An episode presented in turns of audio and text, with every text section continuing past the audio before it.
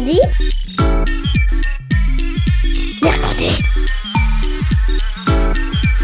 Mamie, on est grosse mercredi. Mercredi Mais c'est quoi? C'est trop nul, mamie. Et tu connais même pas les inventions de l'armada. Ben explique-moi alors. Bah, L'armada, c'est trop bien. C'est des gens qui font des spectacles de musique, de grands pour les enfants. L'armada, oui, mais mercredi. Une émission de grands pour les enfants.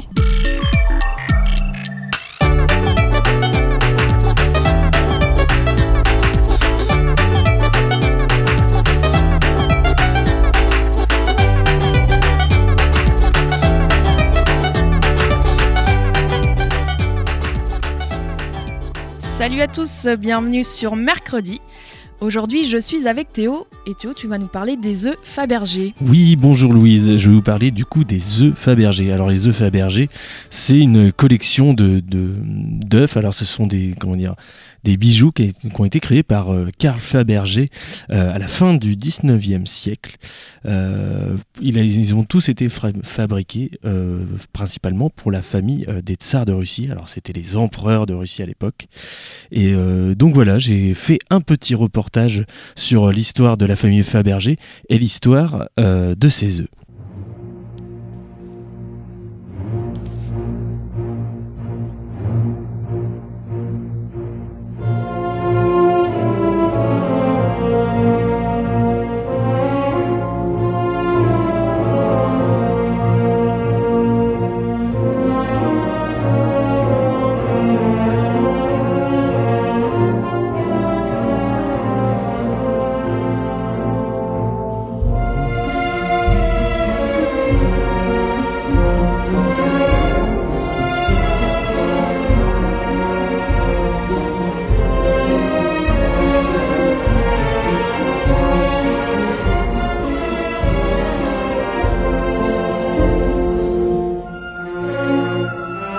Et les œufs des Romanov.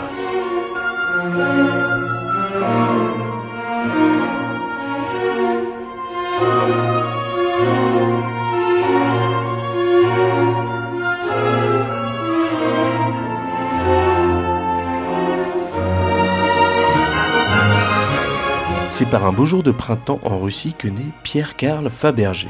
Plus exactement le 30 mai 1846 à Saint-Pétersbourg. Sans le savoir, Gustave Fabergé et Charlotte Youngsted viennent de donner naissance à ce qui deviendra l'un des joailliers les plus célèbres du monde.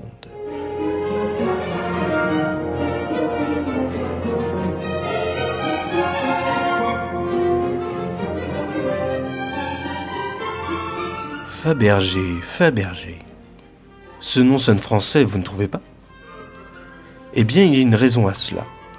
Les ancêtres de Pierre Karl, que l'on appelait plus souvent Karl, sont issus d'une famille française du Nord. Ils habitaient la région Picardie 200 ans avant la naissance de Karl. Les Fabergé étaient protestants, une des branches du christianisme. Le christianisme est une des grandes religions de notre monde. Elle est elle-même divisée en trois principales branches, le catholicisme, que l'on trouve dans l'ouest de l'Europe, dans les pays dits latins, l'orthodoxie dans l'est de l'Europe avec des pays slaves comme la Russie ou la Roumanie, et enfin le protestantisme, que l'on trouve dans le nord de l'Europe, dans les pays d'influence germanique comme l'Angleterre, l'Allemagne ou la Suède. La France était un pays exclusivement catholique. Puis en 1998, le roi Henri IV promulgua l'édit de Nantes, un texte de loi qui accorda aux protestants de pratiquer leur religion en France. Cependant, 100 ans après, en 1685, Louis XIV révoqua le texte interdisant ainsi à nouveau aux protestants de pratiquer leur religion. C'est suite à cette décision que les Fabergé ont dû fuir la France.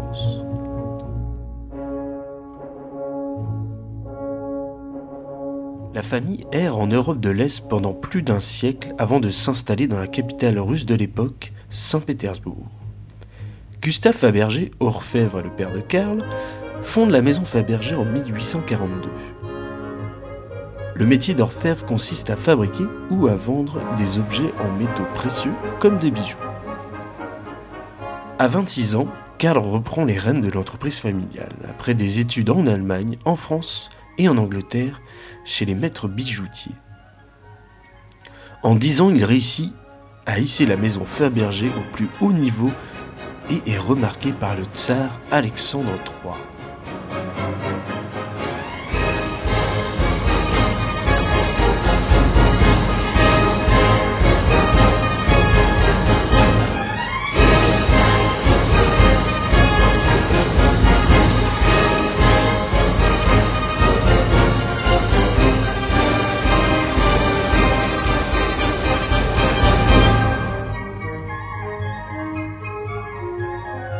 Le tsar est à l'époque le chef de l'État russe. Vu comme un roi, il détient tous les pouvoirs. Alexandre II meurt en 1881, laissant place à son deuxième fils, Alexandre III. Ce dernier était un empereur strict qui avait un goût prononcé pour les arts et la culture, et notamment pour les belles pierres, synonyme de puissance et de pouvoir. En 1884, au hasard d'une rencontre au musée de Saint-Pétersbourg où le tsar Alexandre III venait admirer les nouvelles acquisitions du musée, Karl lui expose l'idée de créer un œuf de Pâques exceptionnel pour la tsarine, la femme du tsar, avec une surprise à l'intérieur. Le tsar conquis accepta l'idée.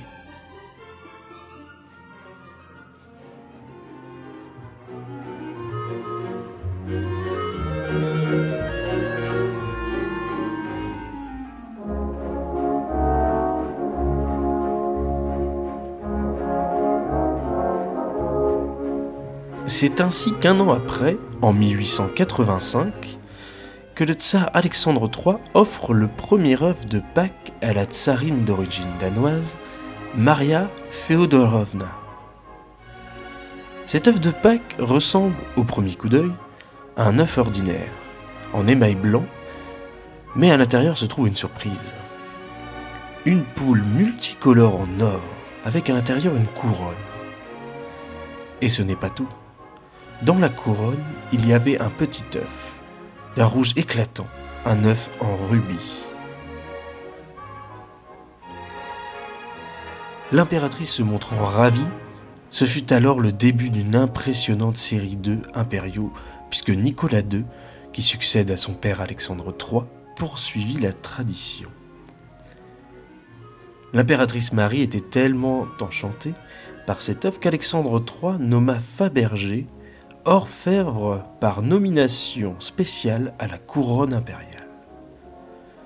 Un autre œuf est commandé l'année suivante, ainsi que l'année d'après, et encore jusqu'à créer 54 œufs originaux au total.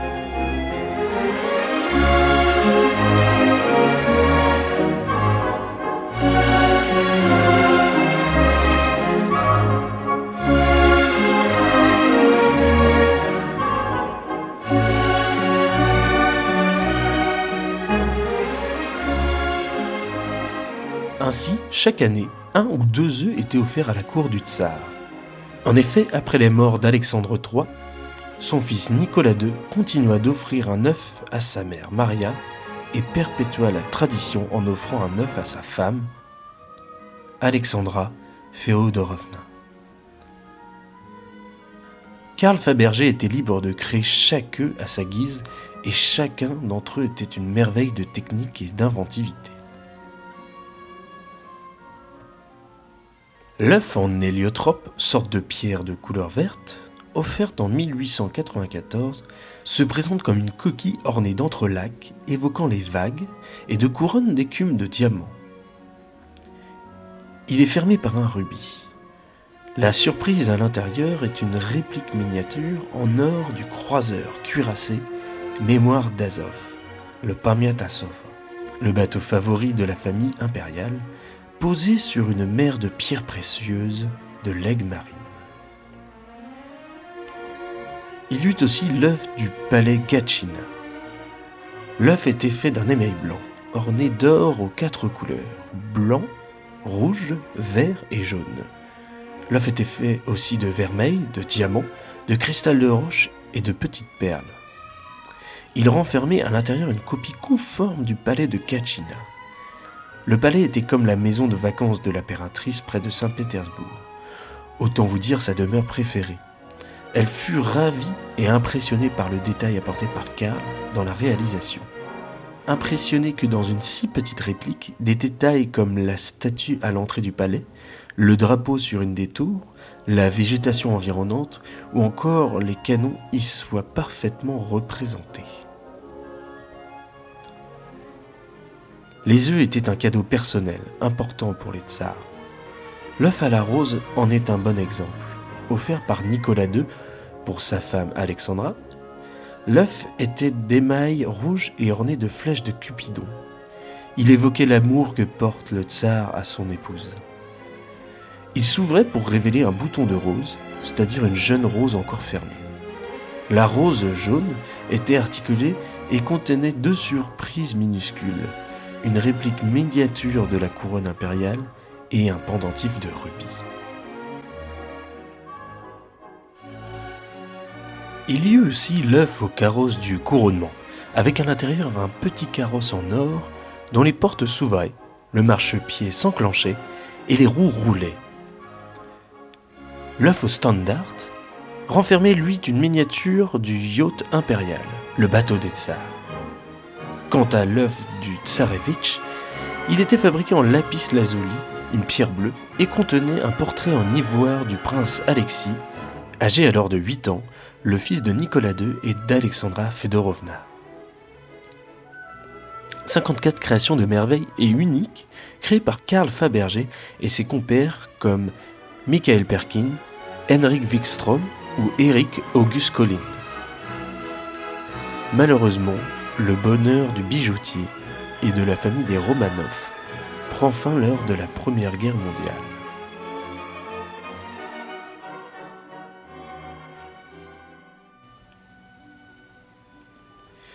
Lors de la révolution russe de 1917, les ateliers Fabergé sont nationalisés et convertis en fabriques d'armes de guerre. La famille Fabergé se réfugie alors en Suisse. Une partie de la collection des œufs impériaux est vendue à l'étranger afin d'obtenir des devises étrangères.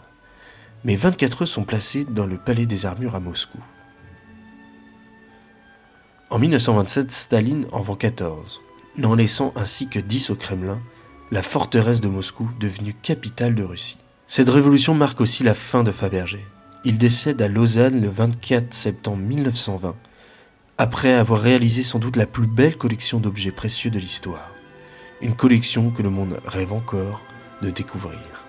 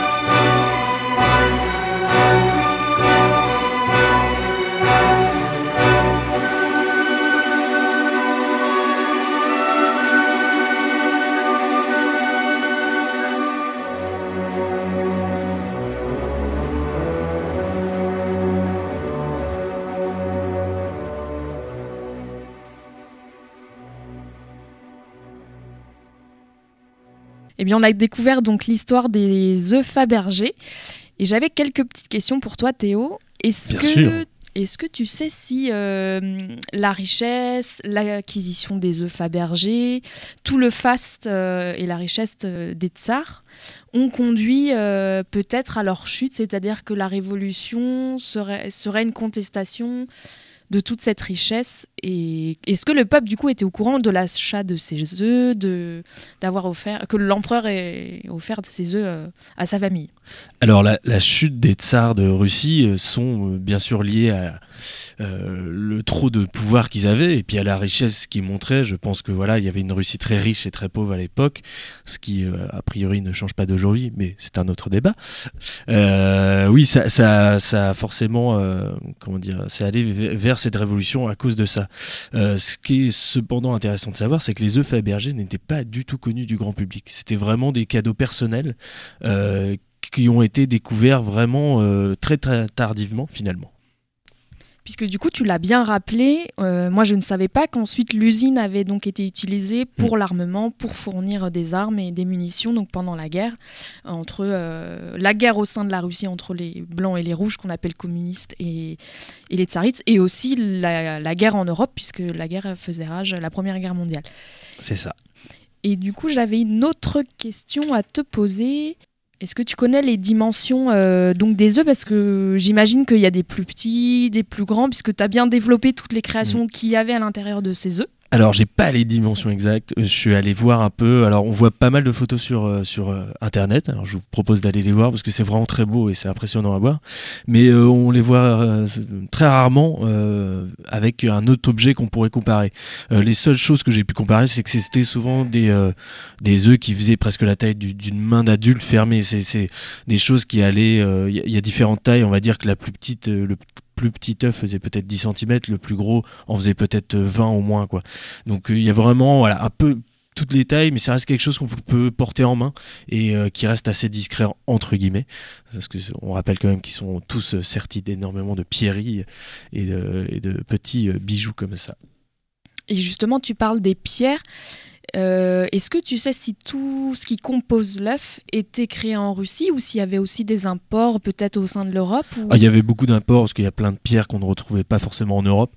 Donc ils importaient, euh, comme comme c'est raconté, Karl euh, Fabergé avait beaucoup euh, étudié en Europe. Donc je pense qu'il avait encore beaucoup de contacts et, et je pense que le tsar lui donnait carte blanche d'un point de vue argent pour acheter les pierres qu'il voulait pour faire le plus beau cadeau, soit à sa mère, soit à sa femme. Et si les matières euh, qui composent l'œuf sont venues jusqu'en Russie, est-ce que les œufs après sont partis euh, dans d'autres pays d'Europe au 19e siècle? Eh bien oui, après, euh, après la guerre, c'est vraiment que là, ils, ont tous été perdus. Parce que, encore une fois, comme je le disais, c'était quelque chose de personnel, donc les gens n'étaient pas au courant de, de l'existence de ces œufs. Donc la plupart des gens, quand ils les ont trouvés, c'est-à-dire les rouges à l'époque, les Russes, euh, ont trouvé que c'était euh, voilà, des, des, des facéties, de- de- des babioles, euh, et donc n'ont pas pris le temps de, de regarder ce que c'était. Pour eux, c'était symbole du, pouvoir, du tsar. Donc énormément de, de ces œufs ont disparu, ou ont été vendus, ou sans prêter beaucoup d'attention.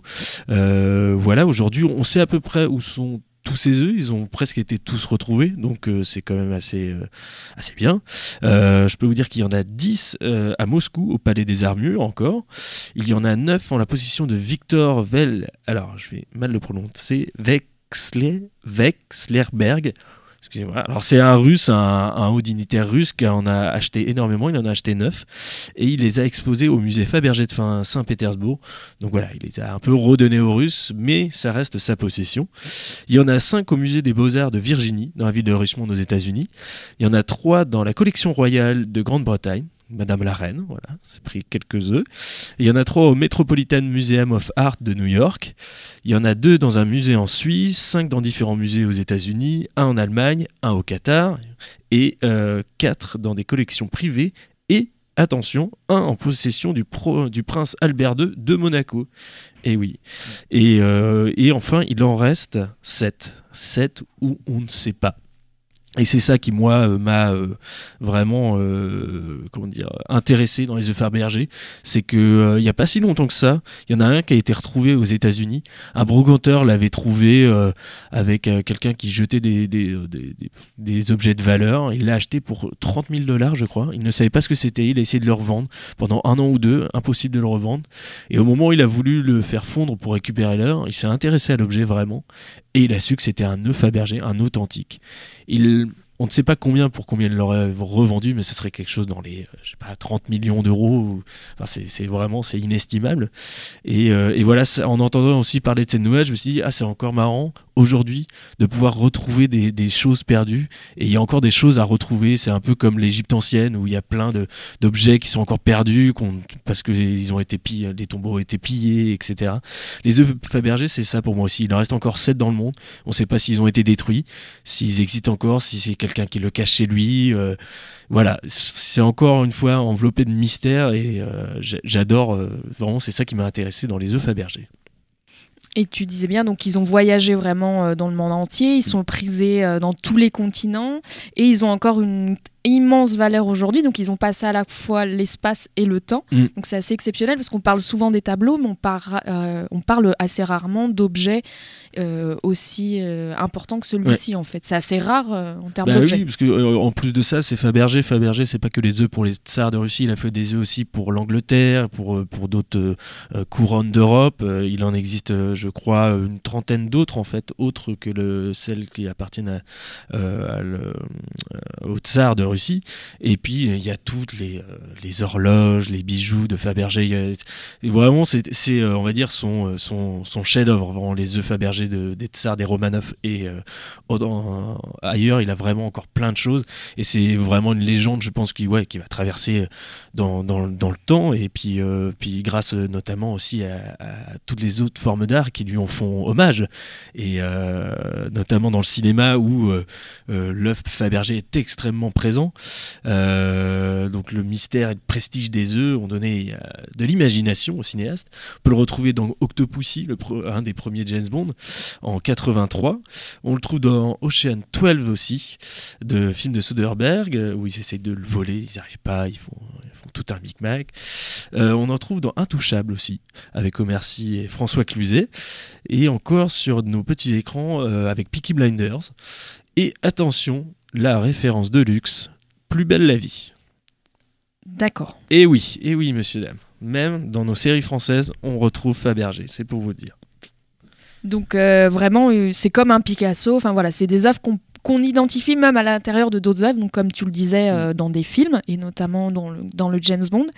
Est-ce que tu sais si les descendants de Fabergé ont eu une autre histoire ou ont-ils été eux aussi oubliés dans, dans la Révolution russe et dans la Première Guerre mondiale? Alors les Fabergé du coup se sont réinstallés en Suisse après la, guerre. Euh, alors ils ont arrêté l'orfèvrerie jusqu'à euh, il y a pas si longtemps et en fait voilà c'est pas vraiment la famille Fabergé, c'est euh, ce sont des orfèvres français je crois. Alors je vais peut-être dire des bêtises, à vérifier sur internet les enfants. c'est une maison d'orfèvrerie qui a racheté le nom Fabergé et pour relancer bien sûr la, marque Fabergé et je crois qu'il y a le premier magasin était ouvert à Genève euh, il n'y a pas si longtemps que ça. Je crois que c'était vraiment dans, dans les années 90. Donc, euh, donc voilà, aujourd'hui la, maison Fabergé renaît, mais bon, ce n'est pas euh, ce n'est pas la maison Fabergé d'antan, on va dire. Mais en tout cas, ils essayent, c'est ce qu'ils disent, de faire façon Fabergé. Quoi. D'accord. Et en ayant euh, donc découvert tous ces œufs, parce que du coup tu as fait des recherches euh, sur un certain nombre euh, dans les 54 œufs, est-ce qu'il y en a un vraiment qui t'a marqué ou plusieurs dont tu aurais envie de plus nous parler? Il y en a vraiment beaucoup qui m'ont plu. Alors il y en a plein que je voulais, j'aurais voulu parler, mais euh, radiophoniquement c'était un peu compliqué. Ouais.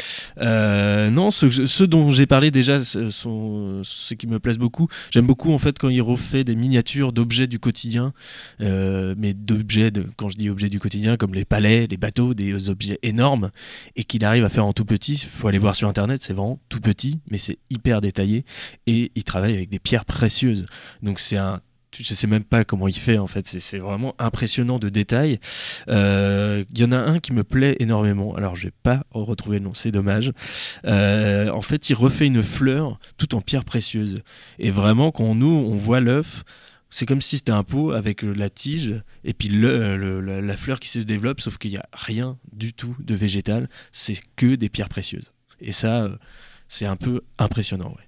Donc ça devait être toujours un mystère pour euh, donc euh, la tsarine et le tsar lorsqu'ils ouvraient l'œuf, ne sachant pas forcément ce qui avait été euh, C'est ça. créé dedans. Il y avait toujours une, c'était le, le principe, il fallait qu'il y ait une surprise. Alors dans certains, les œufs étaient faits en cristal, donc on voyait déjà la surprise, quel dommage. Mais euh, c'était le, c'était un peu voilà le concept, toujours une surprise, voire plusieurs surprises dedans. Donc il y a des choses comme euh, des bracelets. Il y avait beaucoup aussi de portraits de gens qu'ils aimaient, euh, notamment, euh, je me rappelle pas, si bah le fils de, de, de la tsarine dont j'ai parlé tout à l'heure, euh, mais aussi euh, pas mal de références à la religion. Voilà, il y en a quelques-unes avec des tableaux de Jésus ou de des, choses de religieux. Forcément, c'était quelque chose de très puissant pour la religion.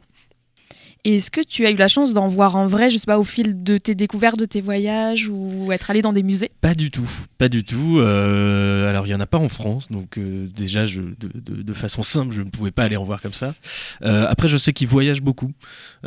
C'est- voilà, on se prête les œufs dans les collections justement. Je me demande si le Louvre l'a pas déjà fait. Pour, je me suis pas intéressé d'ailleurs. Mais voilà, c'est un truc que je regarderai, je pense. Et si jamais il y en a un qui arrive en France, je pense que ouais, j'essaierai d'aller le voir quand même pour euh, me dire que j'en ai vu un dans ma vie. Ou si je voyage à travers le monde, j'ai noté toutes les références là où ils étaient et je n'hésiterai pas à aller les voir, ouais, je pense. Théo, par contre, une chose qu'on n'a pas forcément euh, expliqué par rapport à ta création sonore, c'est le choix des musiques qui était quand même superbe. Oui, alors j'ai choisi Tchaïkovski, qui est un compositeur russe. Euh, je l'ai pris parce qu'il est, il est né euh, au début euh, du 19e siècle, il est mort à la fin du 19e. Donc voilà, ça collait assez bien avec la grandeur de l'Empire russe et des tsars de Russie. Et donc voilà, les musiques que j'ai prises, c'était la danse des signes, donc la, danse, la, musique finale qui est connue de, de tout le monde.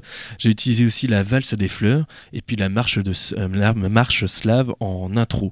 Donc voilà, je trouvais que ça rythmait bien euh, cette histoire et euh, c'est toujours important de se réécouter des classiques comme Tchaïkovski et euh, j'espère que ça donnera envie aux autres de découvrir la musique classique parce que je, je sais que c'est un peu dur pour beaucoup de gens mais il faut, si l'histoire est bien et que la musique derrière est bien, des fois il suffit que de ça pour aller découvrir des artistes.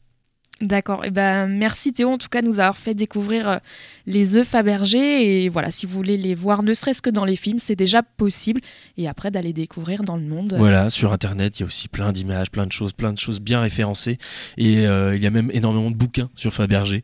Si on veut se renseigner sur lui, pour aller vraiment plus profond dans l'histoire de cet homme, de sa famille et des tsars, parce que tout est lié encore une fois, et euh, je conseille vivement de le faire. ouais. Là où le sujet est finalement intéressant puisqu'il est vaste, euh, il ça. lit l'histoire, l'art. euh.